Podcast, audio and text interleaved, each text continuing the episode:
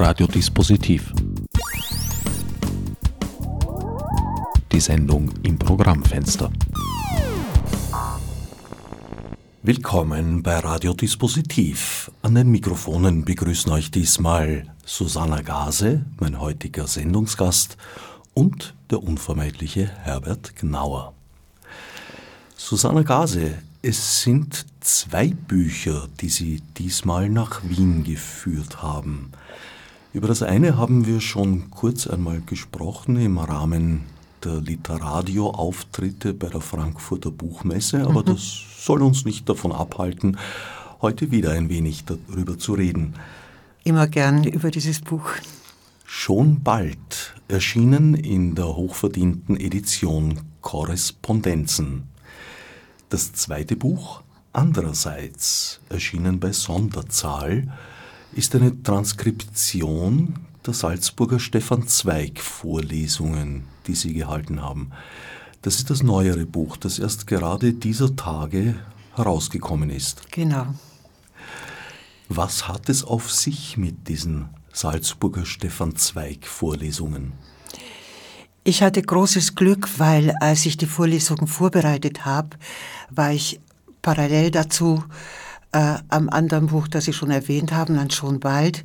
Und deshalb sind die nicht nur bald hintereinander erschienen, sondern sie gehören auch thematisch mehr oder minder zusammen.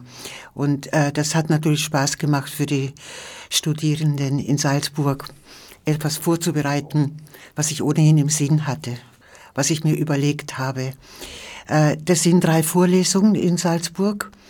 Und die habe ich äh, thematisch so gegliedert, dass ich am ersten Abend über das Wo gesprochen habe, also über die Topografie, über Städte und Landschaften. Und am zweiten Abend über das Tempo oder Tempus, also über die Geschwindigkeit, wie man spricht, über die Geschwindigkeit, wie man etwas wahrnimmt, über die Geschwindigkeiten, wie Autoren ihre Werke schreiben. Und es hat natürlich Spaß gemacht, da einige Autoren einzublenden bei beiden Vorlesungen. Und ähm, die dritte Vorlesung sind eigentlich diese beiden Fragen zusammen, das Wo und wie schnell. Und das ist das Theater. Im Theater befindet man sich in einer Szene, also wo in der Szene, und dann bewegt man sich und man spricht dort, also wie. Das sind die drei Kapitel gewesen. Und es war mir wichtig, die Reden nicht akademisch zu gestalten, weil das bekommen die Studierenden ja ohnehin mit, sondern möglichst erzählerisch zu sein. Und deswegen habe ich gleich in der ersten Lesung zwei Personen eingeführt, die ich zunächst mal S und T genannt habe. Das sind zwei Kollegen, die ich Erzählerin oder die Rednerin in Salzburg ist ja ohnehin wirklich ich, die Autorin. Und mit diesen beiden Personen S und T besprechen wir sozusagen äh, Strategien. Die beiden empfehlen, dass ich keine Fußnoten einsetzen sollte, weil Fußnoten gleich so akademisch klingen. Ich glaube zwar schon, dass man mit Fußnoten spielen kann und in einem früheren Buch habe ich das auch gemacht. Aber es hat mir Spaß gemacht, diese beiden dabei zu haben. Und bei der dritten Vorlesung erzähle ich dann, wer S und T sind. Ähm, Diejenigen, die Bücher von mir kennen, werden nicht erstaunt sein, weil die französische Autorin Nathalie Sarraute ist schon lange mein, meine Lieblingsautorin oder eine meiner Lieblingsautorinnen, so muss ich sagen. Und äh, Georg oder George oder Jörg Tabori ist ein Regisseur und Autor, ein sehr raffinierter, findiger, geistreicher Autor. Und das sind meine beiden S und T, Tabori und Sarraute zwei witzige Autoren, muss ich auch hinzufügen. Tabori hat ja sozusagen den abschließenden Höhepunkt seines Lebens, seines künstlerischen, hier in Wien verbracht. Ja, und er liebte Wien. Äh, so, soweit ich es weiß, ich kannte ihn kaum, aber ich habe das so erlebt. Was ich bei ihm besonders mag, ist seine Leichtfertigkeit, aber in Anführungsstrichen Leichtfertigkeit. Er hat äh, ganz zu Beginn seiner Laufbahn billige Romane geschrieben. Also er hat sich nicht geschämt, billige Romane zu schreiben und dann kam er allmählich äh, zu Bühnenstücken. Er ist aus Ungarn geflohen Äh, ein ungarischer Jude war er und kam in New York an und hatte da Kontakte zu Bertolt Brecht. Und die beiden mochten einander gegenseitig. Finde ich auch sehr interessant, darüber könnte man lang reden. Und schließlich hat er ein Stück geschrieben, was mich nach wie vor besonders beeindruckt. Er hat versucht, äh, aufzuarbeiten, wie sein Vater im KZ gestorben ist und hat ein Theaterstück daraus gemacht und in diesem Theaterstück wird ein Mitgefangener im KZ, der ähm, unter besonderen Umständen stirbt, gekocht und gegessen. Und die Frage dazu ist dann to eat or not to eat. Und das ist keine schlechte Parallele äh, zu to be or not to be. Ähm, ja, also das ist der schräge, schräge Tabori. Da stellt sich natürlich immer die Frage, ob man mit diesem Entsetzen Scherz treiben darf. Er treibt seinen Scherz so übertrieben, so krass, dass es gar kein Scherz mehr ist. Da spürt man sein großes Leiden dahinter. Und äh, ich glaube, das darf man schon. Und vor allen Dingen, wenn man bei Shakespeare um Hilfe bittet, bei diesem To be or not to be, mit dem To eat or not to eat. Und äh, die Szenen in diesem Theaterstück sind so absurd, dass es sowieso keiner glaubt. Also, aber das ist der Leitfaden bei den drei Vorlesungen in Salzburg. Und damit habe ich so einen erzählerischen Hintergrund. Damit habe ich zwei Figuren, die ich da durch die anderen Themen führen konnte. Es sind natürlich so viele verschiedene Überlegungen dabei. Äh, nur zum Beispiel meine Neigung zu Hoffmannsthal. Ich mag seine Ariadne auf Naxos, die Oper, also er hat das Libretto geschrieben, sehr gern, weil da so wie zwei Eisblöcke aufeinander knallen.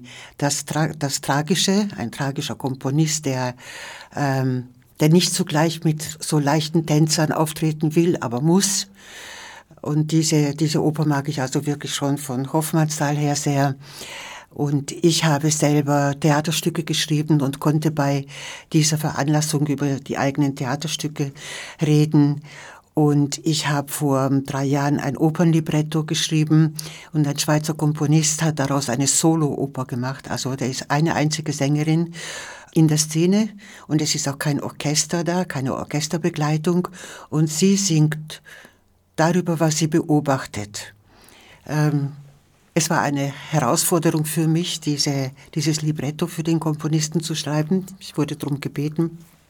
Also solche Dinge kommen in den Vorlesungen auch vor, so dass ich gar nicht zusammenfassend erzählen kann. Sie. Vielleicht nur, weil, weil ich vorher das Wort Überlegungen genannt habe. Das sind immer interessante Überlegungen hinter dem Theater, hinter der Oper. Ich habe bisher immer gesagt, dass äh, wenn ich ein, einen Text schreibe, dann ist der Text wie ein Teig, eigentlich wie ein Blätterteig. Und man muss den Teig immer wieder ausrollen und dann links und rechts zusammenlegen und ruhen lassen. Und das sind Überlegungen. Man muss die Texte halt wirklich überlegen. Und das ist mir erst bei den Salzburger Reden eingefallen. Das hat mir gefallen. Gibt es da eine inhaltliche Vorgabe bei diesen Vorlesungen? Da ist man wunderbar frei. Äh, es heißt sogar, man muss Stefan Zweig nicht erwähnen. Also ich erwähne ihn schon, weil mir vieles gut gefällt bei Stefan Zweig, vor allem wie er Frauengestalten beschreibt. Davon war bei mir äh, in den Vorlesungen nur andeutungsweise die Rede, aber ich möchte es hier außerhalb von Salzburg betonen, dass mir seine Frauenbeobachtungen, ob in Briefe einer Unbekannten oder der Amoklauf, das sind großartige Figuren oder die Maria Stuart. Ich habe sie alle als Jugendliche gelesen. Es ist immer eine Frage, wie man das dann Jahrzehnte später aufnimmt. Aber also es gibt keine Vorgaben in Salzburg. Es heißt nur nach Stefan Zweig, weil der halt auch einen Bezug zu dieser Stadt hatte, einen etwas anderen als Hugo von Hoffmannsthal. Ja, ähm, Stefan Zweig hatte in Salzburg eine Wohnung und da ist das Stefan Zweig Zentrum drin, wenn ich es richtig weiß. Und äh, ich finde es schön, dass diese, äh, diese Vorlesungsreihe nach ihm benannt wird. Ja, wenn ich nicht irre, war es ein Haus am Kapuzinerberg und ja, erst dann, als der Druck, der antisemitische Druck zu stark wurde, dann von dort geflohen. Und zwar in den Süden Amerikas, weil im Norden war schon Thomas Mann. so habe ich es gehört und da wollte er das, deshalb schon nicht hin. Mag sein.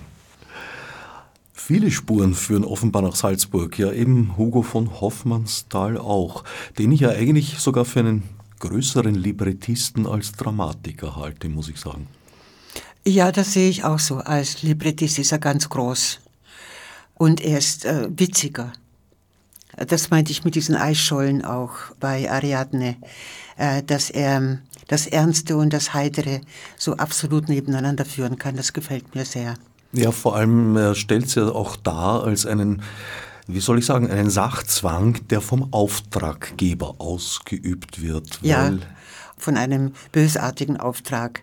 Naja, bösartig. Der, der Hausherr gibt ein Fest, er hat eine Komödiantengruppe eingeladen, um dort was Und einen Lustiges. Komponisten und er sagt, er, zuerst kommt der Komponist und dann die Komödianten, dann er soll jetzt in einer umgekehrten Reihenfolge kommen und äh, dann treten sie aber gleichzeitig auf und müssen sie, damit das Feuerwerk rechtzeitig stattfindet. Das kommt mir sehr realistisch vor.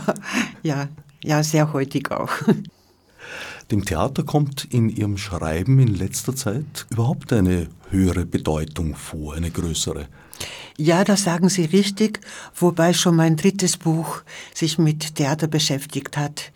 Das dritte Buch hieß Abendgesellschaft und äh, das habe ich mir als konzertantes Theaterstück vorgestellt. Also man musste da keine Kulissen haben. Die einzelnen Schauspieler konnten einfach vortreten und es sind mehrere Schauspieler, aber mir hätten drei, vier gereicht und sie hätten einfach eine Maske vors Gesicht heben können. Also ich habe da schon mit ähnlichen Elementen gespielt, sehr gern gespielt und dann bin ich im Laufe der Jahre immer deutlicher dahinter gekommen, dass ich die strengen Grenzen zwischen Prosa und Roman und Novelle, was ist eine Novelle, was ist ein Roman, was ist ein Gedicht, was ist ein Theaterstück, dass ich diese Grenzen auflösen will, nicht weil sie falsch gesetzt wurden, sondern weil es höchste Zeit ist, sie mal aufzulösen.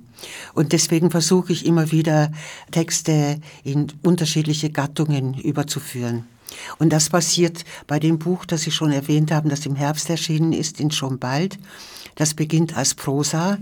Da erzähle ich, wie eine Wohnung ausgeräumt wird und zum Schluss ganz nackt dasteht. Also da ist nichts mehr in den zweieinhalb Zimmern.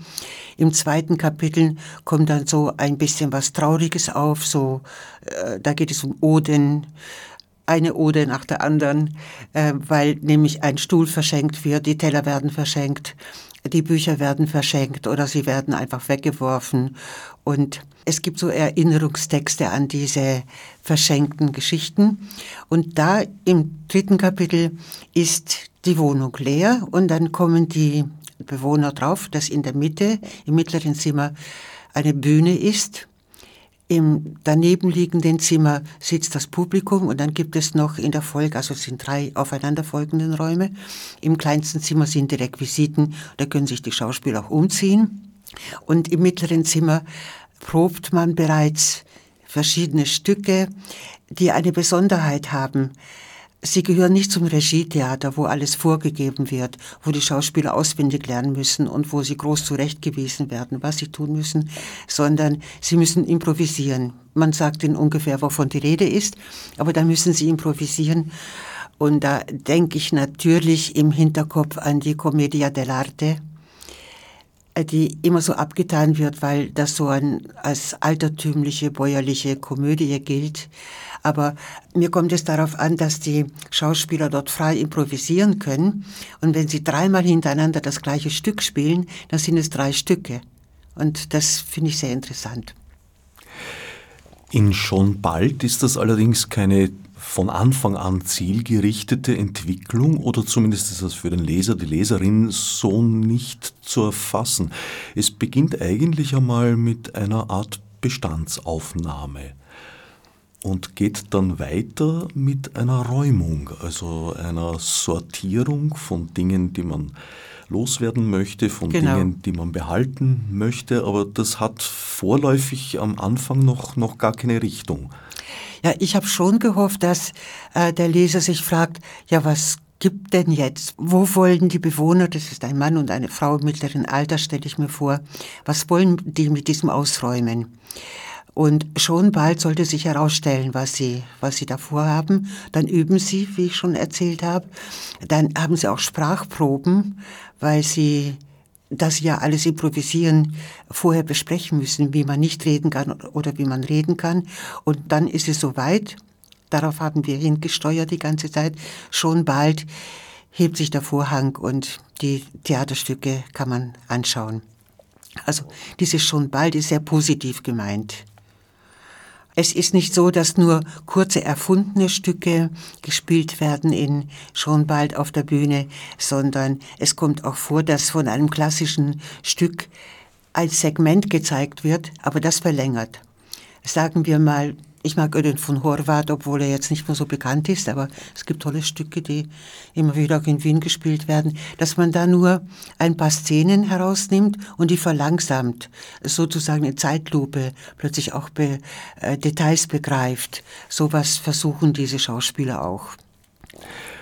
Wobei Sie, das ist, glaube ich, überhaupt eine Technik, die Sie gerne anwenden, sehr minimalistisch, oft von ganz profanen Alltagsgegenständen ausgehend, dann doch, wie soll ich sagen, sehr weite Verästelungen entwickeln, thematischer Natur.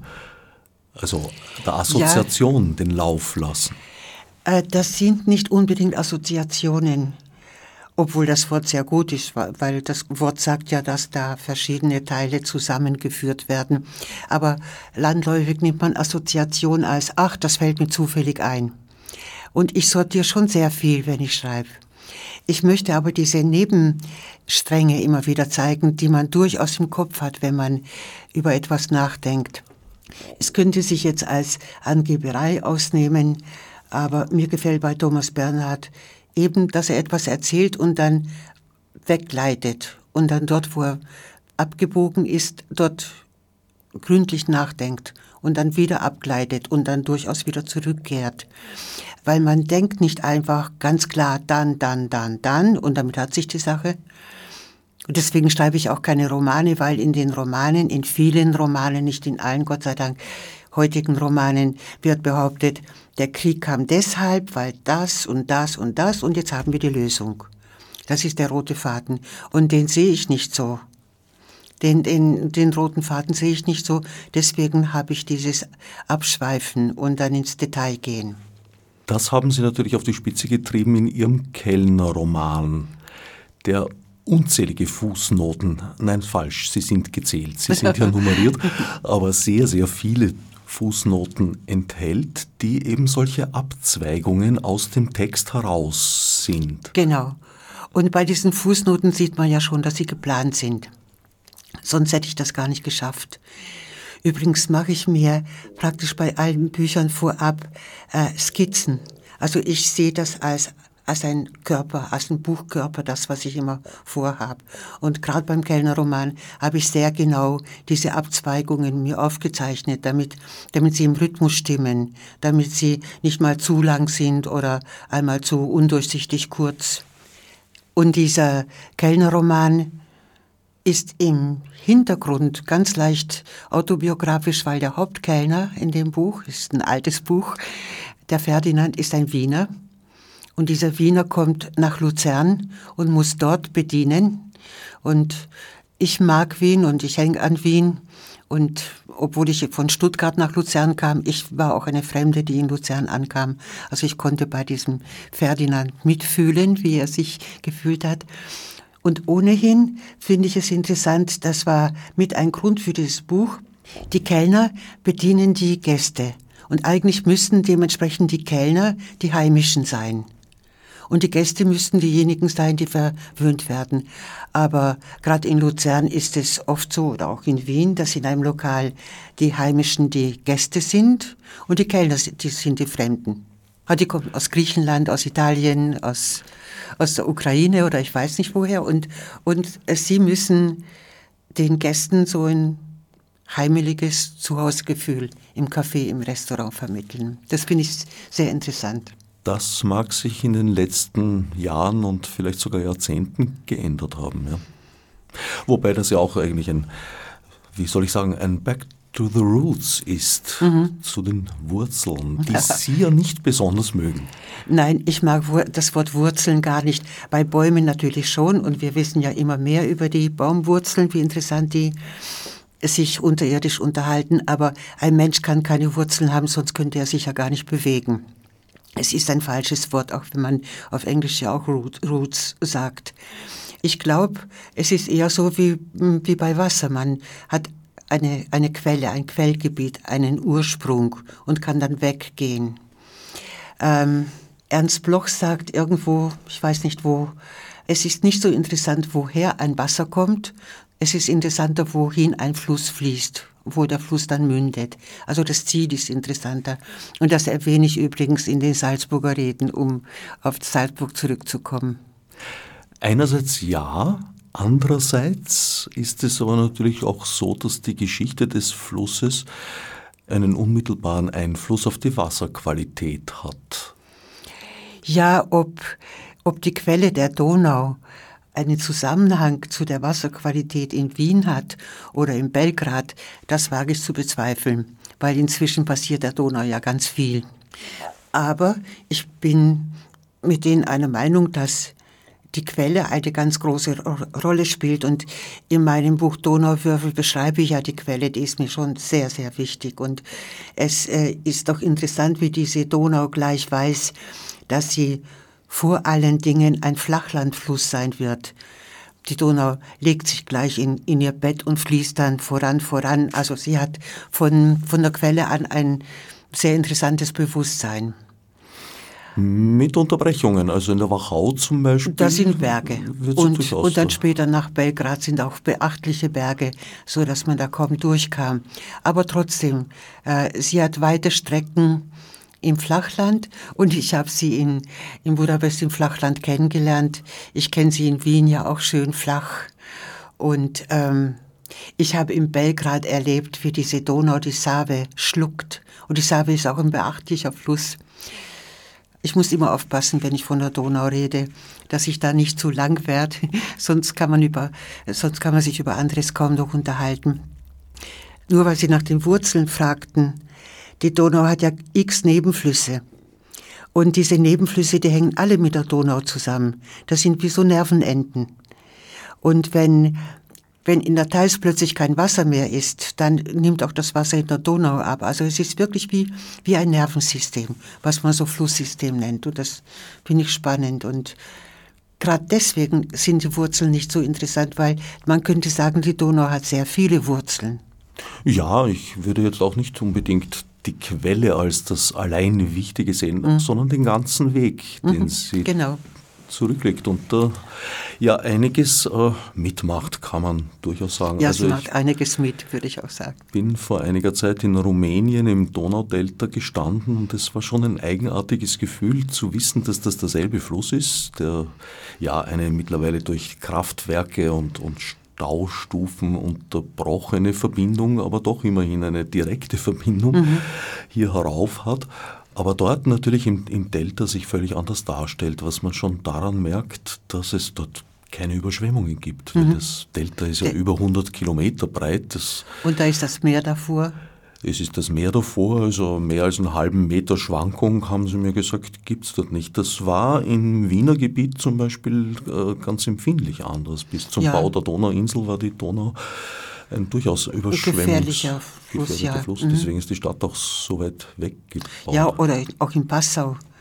Also in Passau gibt es ja auch sehr viele Überschwemmungen. Lassen wir die Donau beiseite, ich werde sie immer mögen. Kommen wir nochmal zurück zu den Fußnoten, weil das ist so ein, ein, ein, schönes Beispiel für Ihren Ansatz da mit dem Andererseits, weil das Andererseits setzt ja auch ein Einerseits voraus. Das ist sozusagen genau. eine, eine Dialektik und das sehe ich bei den Fußnoten auch. Die Fußnoten sind auf der einen Seite, das haben wir schon angesprochen, weiterführende Verästelungen aus dem Text heraus, aber auf der anderen Seite auch zurückführende genau. Erinnerungen an eine Quelle zum Beispiel.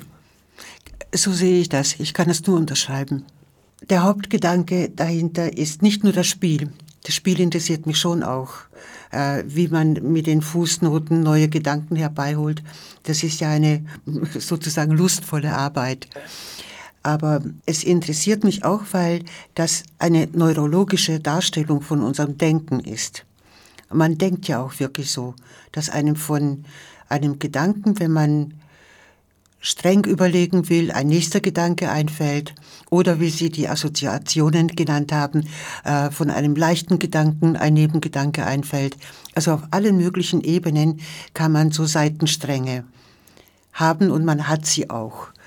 Und es ist eine Vergewaltigung der Gedankengänge, auf einer geraden Spur zu bleiben. Deswegen äh, mag ich diese Verästelungen weil Sie ganz zu Beginn von meiner Technik gesprochen haben. Äh, ich hoffe, dass ich keine Technik habe und möchte sie auch nicht haben. Die Technik ist aber eine ganz große Gefahr, wenn man einige schon ein paar Mal gemacht hat, dass man in ein Fahrwasser gerät. Und das möchte ich nicht. Ich glaube, die Gefahr besteht nur dann, wenn man sich äh, in dieser Technik zu wohl fühlt, sie nicht mehr äh, hinterfragt und sie auch nicht mehr verlassen will. Oder wenn man viel, zu viel Erfolg hat mit einer Technik und das von einem abverlangt wird. Die Versuchung, eine erfolgreiche Masche zu perpetuieren, ist in allen Kunstformen recht groß, glaube ich. Ja, glaube ich auch. Und es ist sehr wichtig, dass man sich dagegen wehrt. Es klappt vielleicht nicht immer und man wiederholt sich. Aber es ist schon wichtig, wenn man sich dagegen wehrt. Es gibt aber auch eine umgekehrte Situation. Es gibt Gedanken, Überlegungen, Motive, die man als Autorin in einem Buch schon gehabt hat und es in einem anderen nicht lassen kann. Das ist dann eigentlich keine Technik oder keine bösartige oder flache Wiederholung, sondern wenn sich ein Gedanke halt aufdrängt, dann drängt er sich auf und dann muss man ihm nachgehen. Austappen, wie Sie gerne sagen. Ein Ausdruck, den ich sehr, sehr mag. Also das hat für mich dann auch etwas sehr Räumliches. Ah, das freut mich ja genauer, dass Sie das sagen. Das ist in dem Buch schon bald, also in dem zuerst erschienenen Buch, so ein Motiv, das wiederhole ich immer wieder äh, ein bisschen, um zu rhythmisieren und ein bisschen um den Hauptdarsteller Pitt heißt er, um diesen Pitt zu charakterisieren. Und ich finde diesen Ausdruck auch gut. Bitte nicht austappen. Ich will auch selber übrigens nichts austappen. Stellen Sie sich vor, ein bisschen schon. Ja, ein bisschen schon. Aber stellen Sie sich vor, in der Schweiz versteht man das Wort austappen nicht. Ich bin mit einem Schweizer Mann verheiratet, der hat es immer verstanden. Und es gibt einige Freundinnen und Freunde in der Schweiz, die erstaunt sind, dass man es nicht versteht. Aber ganz kluge Leute kennen diesen, diesen Ausdruck nicht. Und äh, darüber war ich erstaunt, weil, äh, dass man jemanden ertappen kann, das weiß man auch in der Schweiz.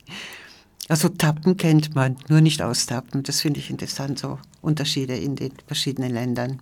Es gefällt mir auch daran, dass Tappen, zumindest jetzt in meinem Sprachverständnis, ist nicht so zielgerichtet. Mhm. Äh, Tappen ist etwas, was immer ja, im Versuchsstadium ist, ein, ein, ein ja, ein, ein Ausprobieren, ein, ein Vorantasten und aus, ja, ausprobieren, genau. Zum Beispiel im Dunkeln, wo ich ja, mich nicht orientieren kann, da bin ich dazu gezwungen, vorsichtig den Raum auszutappen. Ja, genau, das vorsichtige Austappen gibt es auch, aber man kann etwas auch zu Tode austappen und dann ausleiern, so könnte man es auch sagen. Das ist dann schon zertrampeln. Ja, das ist schon zertrampeln, ja. Aber das Austappen ist mir auch in den Stefan Zweig Vorlesungen begegnet. Ich erzähle ja immer wieder von schon bald in den äh, Salzburg, Salzburger Vorlesungen und ich erwähne auch, dass diese, diese Wendung etwas Austappen in diesem Buch eine Rolle spielt. Und ich erläutere übrigens das schon bald Buch in den Salzburger Vorlesungen.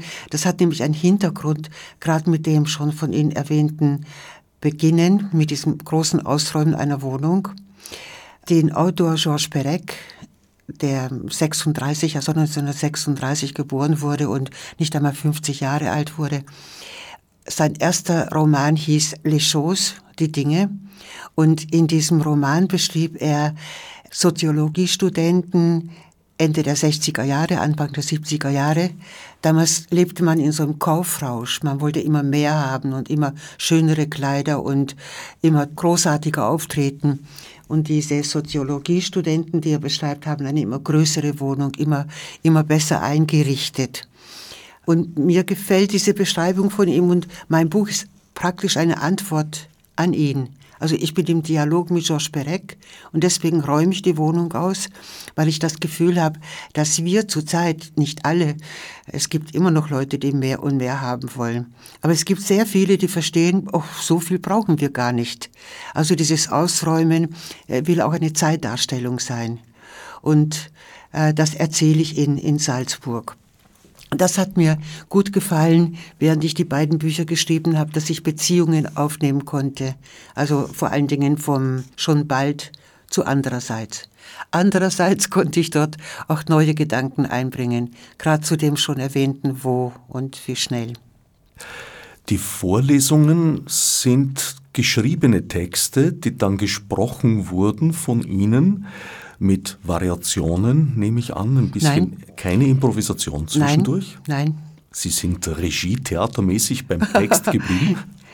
Äh, ich habe versucht, die Texte so zu schreiben, dass sie sich nach der gesprochenen Sprache ausnehmen. Und ich habe meist keine sehr komplizierten Sätze. Ab und zu werden sie kompliziert, aber meist habe ich klare Sätze, weil, weil es mich interessiert, wie es ist, direkt zu reden, weil Literatur hängt ja nicht mit dem Buchstaben, mit Litere nur zusammen, sondern mit dem Erzählen selbst.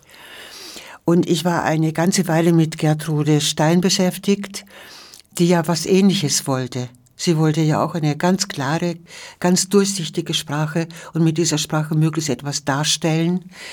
Und deswegen habe ich die Salzburger Reden so unmittelbar wie möglich geschrieben.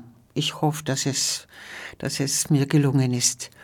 Ich habe sie dann natürlich, nachdem ich sie gelesen habe, ich musste sie auch kürzen, weil es ein bisschen zu viel war, kürzen für die Reden. Und im Buch sind sie jetzt so da, wie ich sie geschrieben habe. Ich konnte daran ein bisschen feilen. Aber es ist mir wirklich wichtig, dass das Reden, dass das Gesprochene und das Gelesene hm, eine Freundschaft miteinander haben. Das gehört jetzt natürlich schon wieder zum Theater.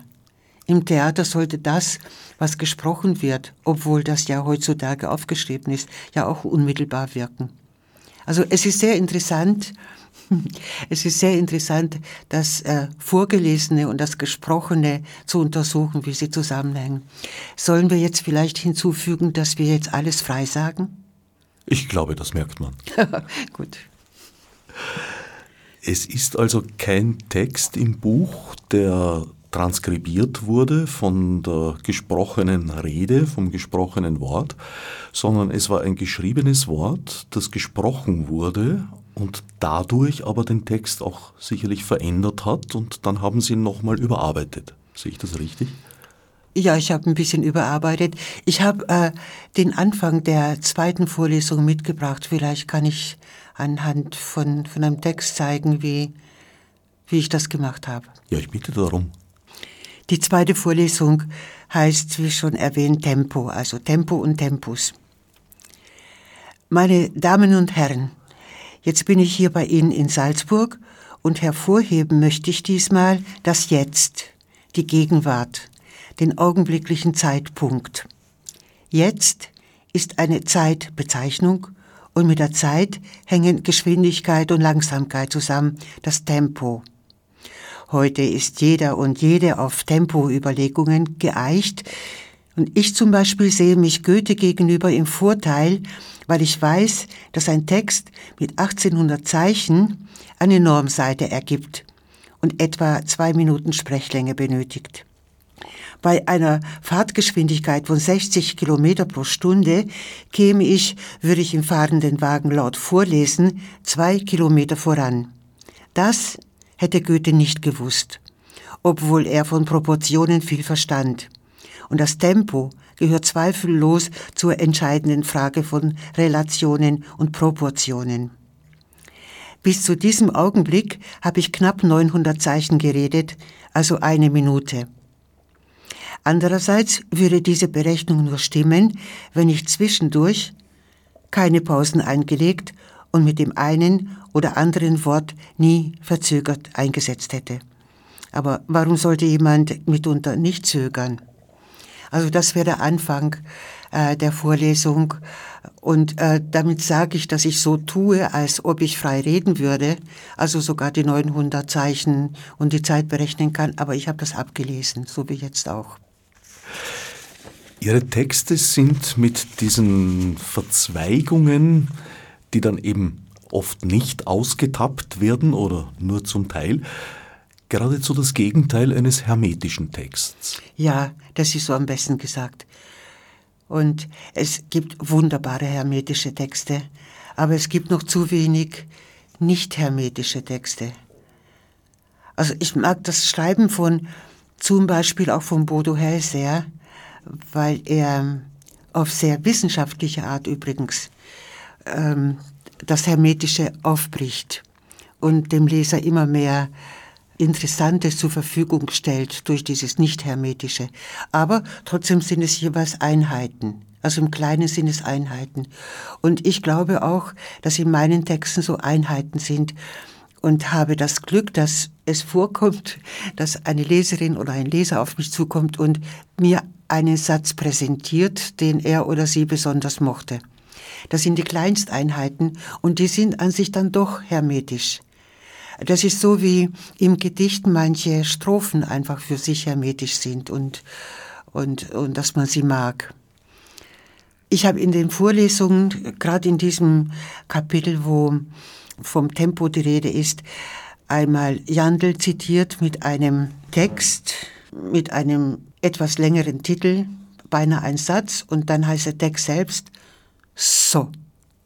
Und das ist ja auch etwas Hermetisches. Er, er sagt, dass es ein So gibt und damit gibt er ein Tempo an und äh, mit so einem Wort, mit so einem Ausdruck kann man einen halben Tag spazieren gehen und das, man hat gute Laune. Deswegen können wir wahrscheinlich stundenlang darüber reden, was hermetisch ist und was nicht hermetisch ist. Also die Anna Karenina ist ein, wenn man den Roman dann zum Schluss im Kopf hat, hermetisch, weil ich die ganze Geschichte weiß. Wenn ich aber in den Roman wirklich einsteige, sind da tausenderlei uninteressante Nebengedanken. Also darüber könnte man wirklich reden. Vielleicht sollte ich hinzufügen, das schreibe ich allerdings in den Salzburger Reden nicht, das habe ich in meinen Dresdner Vorlesungen geschrieben, dass mir Thomas Mann ein großer Lehrer war. Ich habe seinen Zauberberg so mit 19 gelesen und es sind ja immerhin tausend Seiten. Und vergebens habe ich diese tausend Seiten sehr gründlich gelesen, habe ich nicht mehr im Kopf als die Madame Chauchat, die ihre Hand immer im Nacken hält, weil sie so wunderbare dichte Haare hat und äh, ihre Haare in den Händen hält und dann geht sie ganz leise über den Flur und knallt die Tür zu. Und dann weiß ich noch, dass die Toten in Bobs zu Tal gefahren werden. Ich weiß inzwischen mehr, aber damals sind mir nur diese Motive hängen geblieben und ich habe mich von Anfang an, ich habe damals ja schon geschrieben, ich habe mich gefragt, wie stelle ich es an, dass ich dem Leser ein paar Bilder, einige Bilder vermittle, die, die so einleuchtend sind, wie diese Bilder bei Thomas Mann, bei im Zauberberg, aber dass die arme Leserin, der arme Leser nicht tausend Seiten lesen muss. So kam ich auch auf meine knapperen Texte. Also Bilder liefern finde ich ganz spannend. Und diesen Unterschied zwischen Thomas Mann und meinen Zielsetzungen möchte ich betonen. Mir fällt noch etwas ein, was ich unbedingt erwähnen muss, was äh, in Salzburg ebenfalls vorkommt bei dem Thema Wo. Ich habe nämlich wirklich mir selber geschworen, mich nicht zu unterhalten oder jedenfalls keine Reden zu halten, ohne an Cervantes zu denken. Und im 14. Kapitel von Don Quixote gibt es so eine wunderbare Szene. Das sind äh, junge Schäfer, die einen eben verstorbenen Schäfer, den Chrysostomo, begraben wollen. Und äh, sie beklagen sein Los, weil er war in die Schäferin Marcella verliebt und, und ist aus Gram, aus Liebeskummer gestorben. Und nachdem sie sich gegen diese Marcella auflehnen, erscheint sie hoch oben am Felsen. Die Trauernden stehen unten unterhalb des Felsens und sie sagt, äh, sie ist nicht schuld an seinem Tod. Sie hat ihm nie erlaubt, sie zu lieben oder sie hat ihn aufgefordert, ihn zu lieben und sie könne nichts dafür, dass sie schön sei und sie habe nie schöne oder nicht schöne ähm, Schäfer gesucht. Sie möchte eine freie Schäferin sein und dann verschwindet sie wieder. Und ich finde erstens mal die topografische Situation so großartig, wie diese Frau oben am Felsen steht und unten die schwarz gekleideten Trauernden und neben ihnen natürlich auch Don Quixote selbst, der das mitbekommt. Diese Frau, die gehört ja in unsere neuen Diskussionen von MeToo wie man sich wehren kann, also dass es auch solche Frauen gibt und dass dieses Cervantes das vor 400 Jahren beschrieben hat, finde ich großartig. Auch ein Autor, dessen Texte immer über sich selbst hinausweisen. Immer, genau. Das ist eine sehr gute Bemerkung. Es ist schon interessant, sich selbst zu beschreiben, aber noch interessanter ist es, sich umzuschauen und das festzuhalten, was man beobachtet. Und äh, das macht Cervantes in Don Quixote mehrfach. Dann macht er noch etwas, was mir auch gefällt und äh, wenn ich es richtig weiß, kommt das in den Salzburger Reden vor. Es gibt diese gesamte Geschichte von Ritter Don Quixote und von seinem Diener Sancho Panza und wir wissen, dass er x Dummheiten macht und zum Schluss äh, nicht mehr Ritter sein will. Das ist das Ende des gesamten Romans. Aber es gibt x Geschichten dazwischen, die mit Don Quixote gar nichts zu tun haben. Und diese Geschichten hat Cervantes mal später hinzugefügt. Einige hat er wieder herausgenommen und in seinen exemplarischen Novellen veröffentlicht. Also er hat auch schon damit gearbeitet, dass es Kleinteile gibt, die in das Große hineinpassen, also eigentlich auch Fußnoten sein könnten. Also diesen Gedanken gibt es schon sehr, sehr lang. Er ist doch ein Autor mit einer unglaublichen Lebensgeschichte. Er war welterfahren, er hat sich ausgesetzt, er hat den Krieg erlebt, die Gefangenschaft erlebt. Er war Spion. Spion war er auch. Er war in Festungshaft in Sahara de los Und dort hat er geschrieben. Und dann ist er am gleichen Tag mit Shakespeare gestorben. Und dann darf ich mir vielleicht erlauben zu sagen, das ist nämlich das Ende der Vorlesungen, nämlich auch eine Szene, eine Silvesterszene. Äh, Silvester ist deswegen ein tolles Fest, ein großartiges Fest, weil eigentlich alle Menschen auf der ganzen Welt auf diesen Tag zustreben. Wir wissen gemeinsam, jetzt ist der letzte Tag, also selbst in China weiß man, dass wir den letzten Tag erleben. Und zwar erleben wir das neue Jahr äh, Stunden verschoben, aber in Europa ist es sogar ziemlich gemeinschaftlich. Und an diesem letzten Abend lade ich mir Gäste ein, in meinem Arbeitszimmer sitzen immer Cervantes und Shakespeare zusammen und ab und zu geht da Davori vorbei. Und äh, im Flur, im ersten Stock, gibt es so einen kleinen Tisch mit einem Stuhl.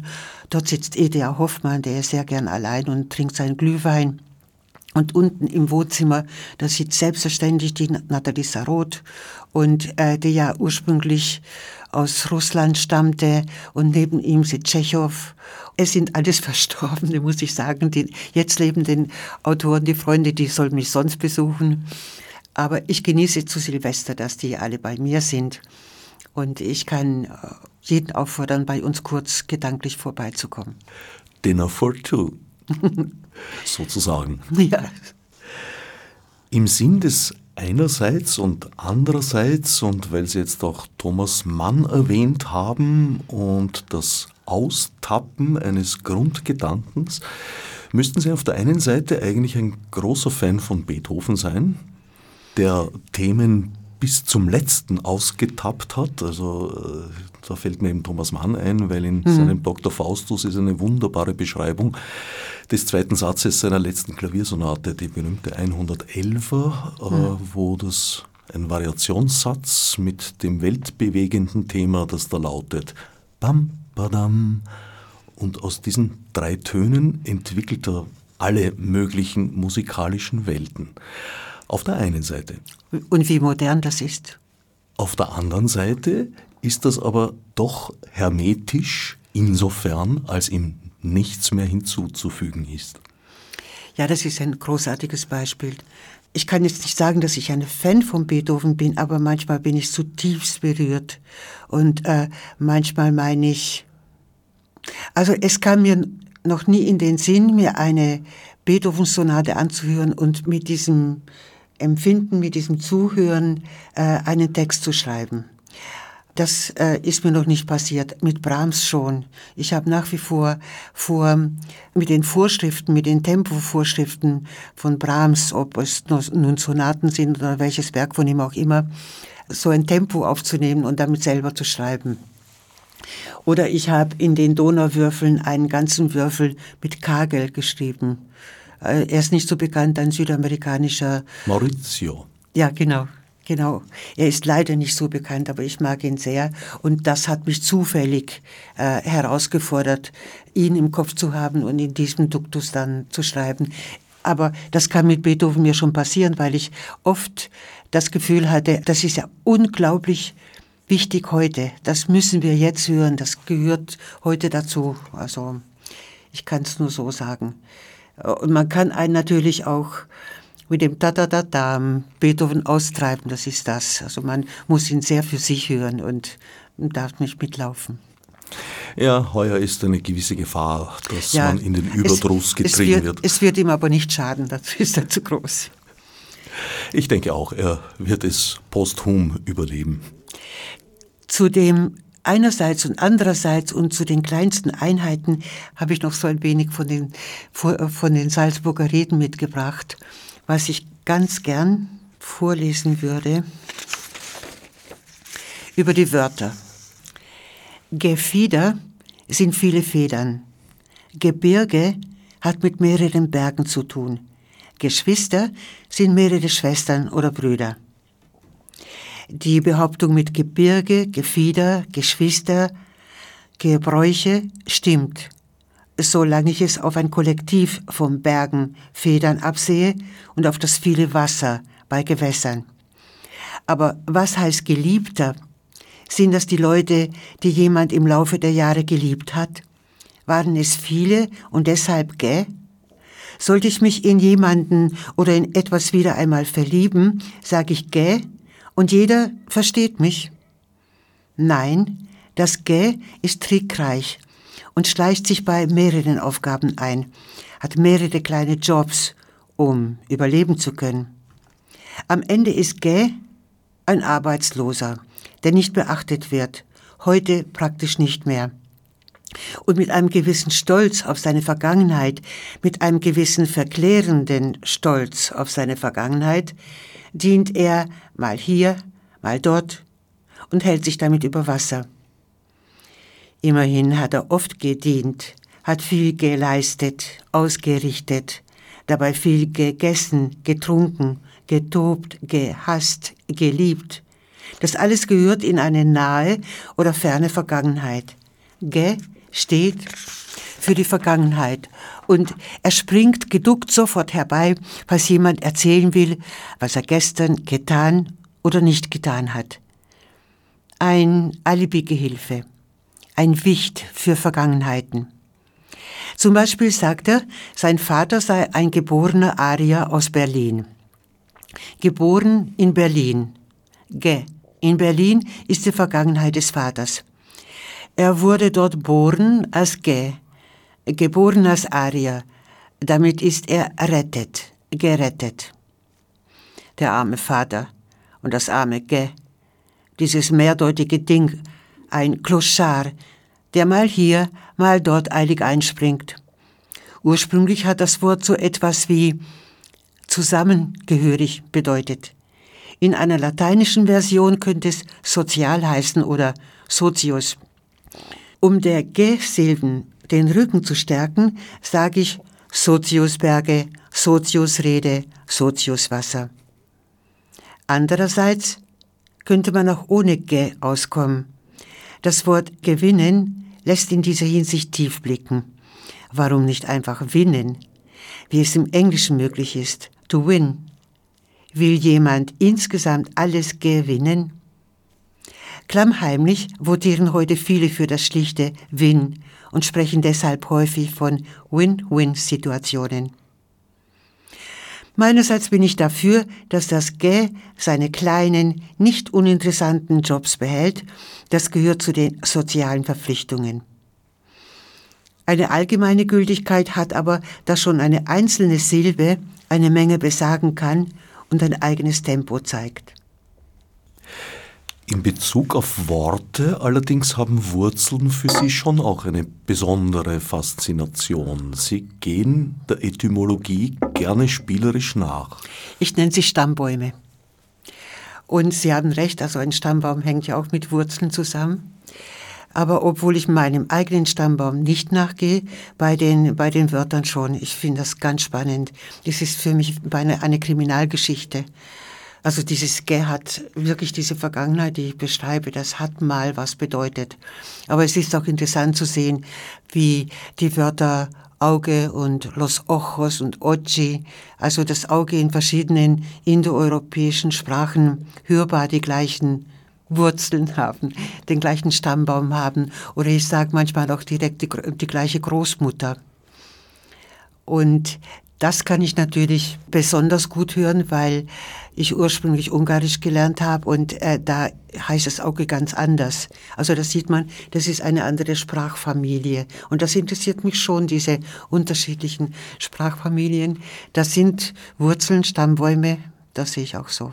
Ich denke auch, dass äh, Sprache erstens einmal das Denken beeinflusst und umgekehrt Sprache dann natürlich auch ein Ausdruck eines Denkens ist. Und da, ja. so ist wahrscheinlich auch Goethes Satz zu verstehen. So viele Sprachen man spricht, so viele Leben man lebt.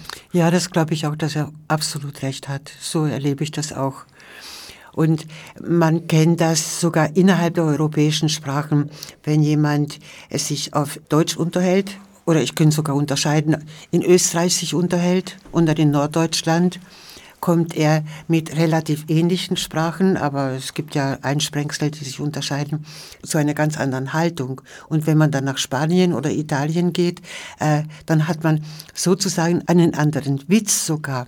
Sogar die Witze unterscheiden sich, weil sie ja auch mit einer inneren Kultur und Haltung zusammenhängen. Ich denke, das ist der Punkt, wo man eine Sprache wirklich verstanden hat, wenn man die Witze in der Sprache ja, versteht. Das glaube ich auch. Ich habe übrigens auch bei meinem Wiener Verlag Edition Korrespondenzen ein schmales Büchlein mit dem Titel Die Erbschaft und da sind 80-prozentig wirklich Witze. Und ähm, sie heißen die Erbschaft, weil selbst die Flüchtlinge oder selbst die, die es in ein anderes Land verschlagen hat, immer wieder Witze mitbringen von zu Hause oder auch Anekdoten. Und das ist ihre Erbschaft. Das, das nützt. Und diese Witze, die unterscheiden sich. Ich kenne inzwischen sehr gute Witze auch in der Schweiz, die ganz anders laufen. Oder ich kenne ein paar gute Witze aus Spanien. Und die sind auch absolut anders gestimmt. Und deswegen meine ich, dass man eigentlich, wenn man eine Grenze passiert, man hoffen soll, dass da eine Zollstelle ist, damit man den eigenen Witz abgeben kann und so ein Paket vom landeseigenen Witz überreicht bekommt vom Zöllner. Das wäre gut, damit man da gut mitkommt. Ist ganz ernst gemeint. Allerdings ist Witz auch immer eine gewisse Gefahr. Nicht jeder darf die gleichen Witze machen. Wir haben ja eingangs äh, die Frage kurz gestreift, ob man mit dem Entsetzen Scherz treiben darf. Ja, Menschen wie Ernst Lubitsch mit To Be or Not to Be, eine Satire, die während des Zweiten Weltkriegs gedreht wurde und äh, ja, die Vorgänge im jüdischen Ghetto in Warschau zum Thema haben. Es ist eine der besten Satiren, die ich kenne. Aber ich weiß nicht, ob ein nicht jüdischer Regisseur das hätte tun können überhaupt. Ja, es ist schon nicht gleichgültig, wer den Witz erzählt. Also ein Witz erzählt auch über den Erzählenden etwas. Das sehe ich auch so. Aber man muss da ein Taktgefühl entwickeln. Es geht nicht anders. Ja, ist nicht immer ganz, ganz einfach, weil es ändert sich ja auch äh, ja, in Bezug auf den Ort, Doron Rabinovic hat ein mhm. großartiges Buch dazu geschrieben, heißt auch Andern Orts, wo es unter anderem darum geht, dass die gleichen Worte, dieselben Worte sogar eine völlig andere Bedeutung haben, wenn sie in Wien oder in Tel Aviv ausgesprochen werden. Genau, das ist jetzt wieder andererseits zu dem, was wir vorhin gesagt haben, äh, dass man in einer anderen Sprache grundsätzlich eine andere innere Haltung bekommt und äh, eine andere Zuweisung auch vom Zuhörer her. Hier könnten wieder ganz viele abzweigende Gedanken kommen, die nicht nur Assoziationen sind, sondern die Begründung von, von den Gedanken, die Ausweitung, die, die Vertiefung der Gedanken, kann man auch so sagen. Und grundsätzlich meine ich, dass sehr viele Witze im Grunde traurig sind. Also es sind nicht nette Situationen, die einen Witz ausmachen, sondern oft sind tragische Geschichten dahinter. Jetzt müssen wir halt natürlich die Witze erzählen und, und dann könnten wir sortieren, was tragisch ist und was einfach ein, ein leichter Witz ist. Und das wäre gar nicht so schlecht. Man könnte vielleicht irgendwann mal eine Listensendung machen, wo man etwas einfach auflistet und die Zuhörenden müssten dann mitschreiben, was sie mögen. Naja, ist auch nicht ganz ungefährlich. Witze überleben eine Analyse nur selten. ich schätze ja Ihren dialektischen Anspruch, dieses einerseits und andererseits sehr. Aber? Der ja auch in sich jetzt schon äh, eine Vielschichtigkeit hat, insofern, als das einerseits und andererseits auf der einen Seite einschließend sein kann und sagt, es gibt halt beides. Es kann aber auch ausschließend sein. Ja, das ist wieder eine beinahe witzige, sehr tragische Situation. Dieses Einschließen und Ausschließen äh, hat man so schnell bei der Hand, ich habe über Fürwörter auch geschrieben. Ich glaube, das kommt auch in den Salzburger Reden vor. Wann kann man überhaupt sagen ich? Wenn ein Schauspieler auf der Bühne steht und Hamlet spielt und sagt ich, dann ist er natürlich nicht Hamlet, aber im Augenblick ist er schon das. Oder was ist, wenn ich sage wir? Wer sind wir? Sage ich das gegen die anderen? Und die sind ihr. Also es müsste viel mehr Fürwörter geben, viel mehr feine Fürwörter für Nuancierungen von diesen Gruppen und, und, und von diesen Trennungen unter den äh, Gruppen. Das Wir und Sie, das ist auch eine genau. durchaus nicht ungefährliche nicht Trennlinie. Nicht ungefährlich. Und deswegen wehre ich mich gegen diese Wurzeln, weil dann gibt es die Wir-Wurzeln und die Sie-Wurzeln und die Ihr-Wurzeln. Und wenn ich vom Ursprung rede, dann, äh, dann habe ich äh, fließende Grenzen. Dann habe ich die Möglichkeit, dass jemand à la Goethe weiterzieht und die fremden Kulturen kennenlernt. Schon bald und andererseits zwei Bücher, die man eigentlich in kurzer Abfolge lesen sollte. Es wäre mir natürlich lieb, wenn man das tun könnte, aber ich hoffe, dass so ein paar Momente von schon, schon bald ohnehin im Kopf bleiben. Oder wenn sie auch nicht aktiv im Kopf bleiben, aber sobald man dann andererseits liest, dass sie einem einfallen. Und im andererseits wird ja auch einiges von schon bald erklärt, äh, erläutert, nicht erklärt, also jedenfalls dargestellt. Und dann fällt einem schon bald wieder ein. Ich freue mich, wenn jemand die beiden Bücher gleich hintereinander verschlingt, aber man kann sich auch Zeit lassen. Ja, einerseits und andererseits. Schon bald erschienen in der Edition Korrespondenzen und andererseits erschienen im Verlag Sonderzahl. Zwei Leseempfehlungen meinerseits. Ich danke Susanna Gase für den Besuch im Studio und allen anderen fürs Zuhören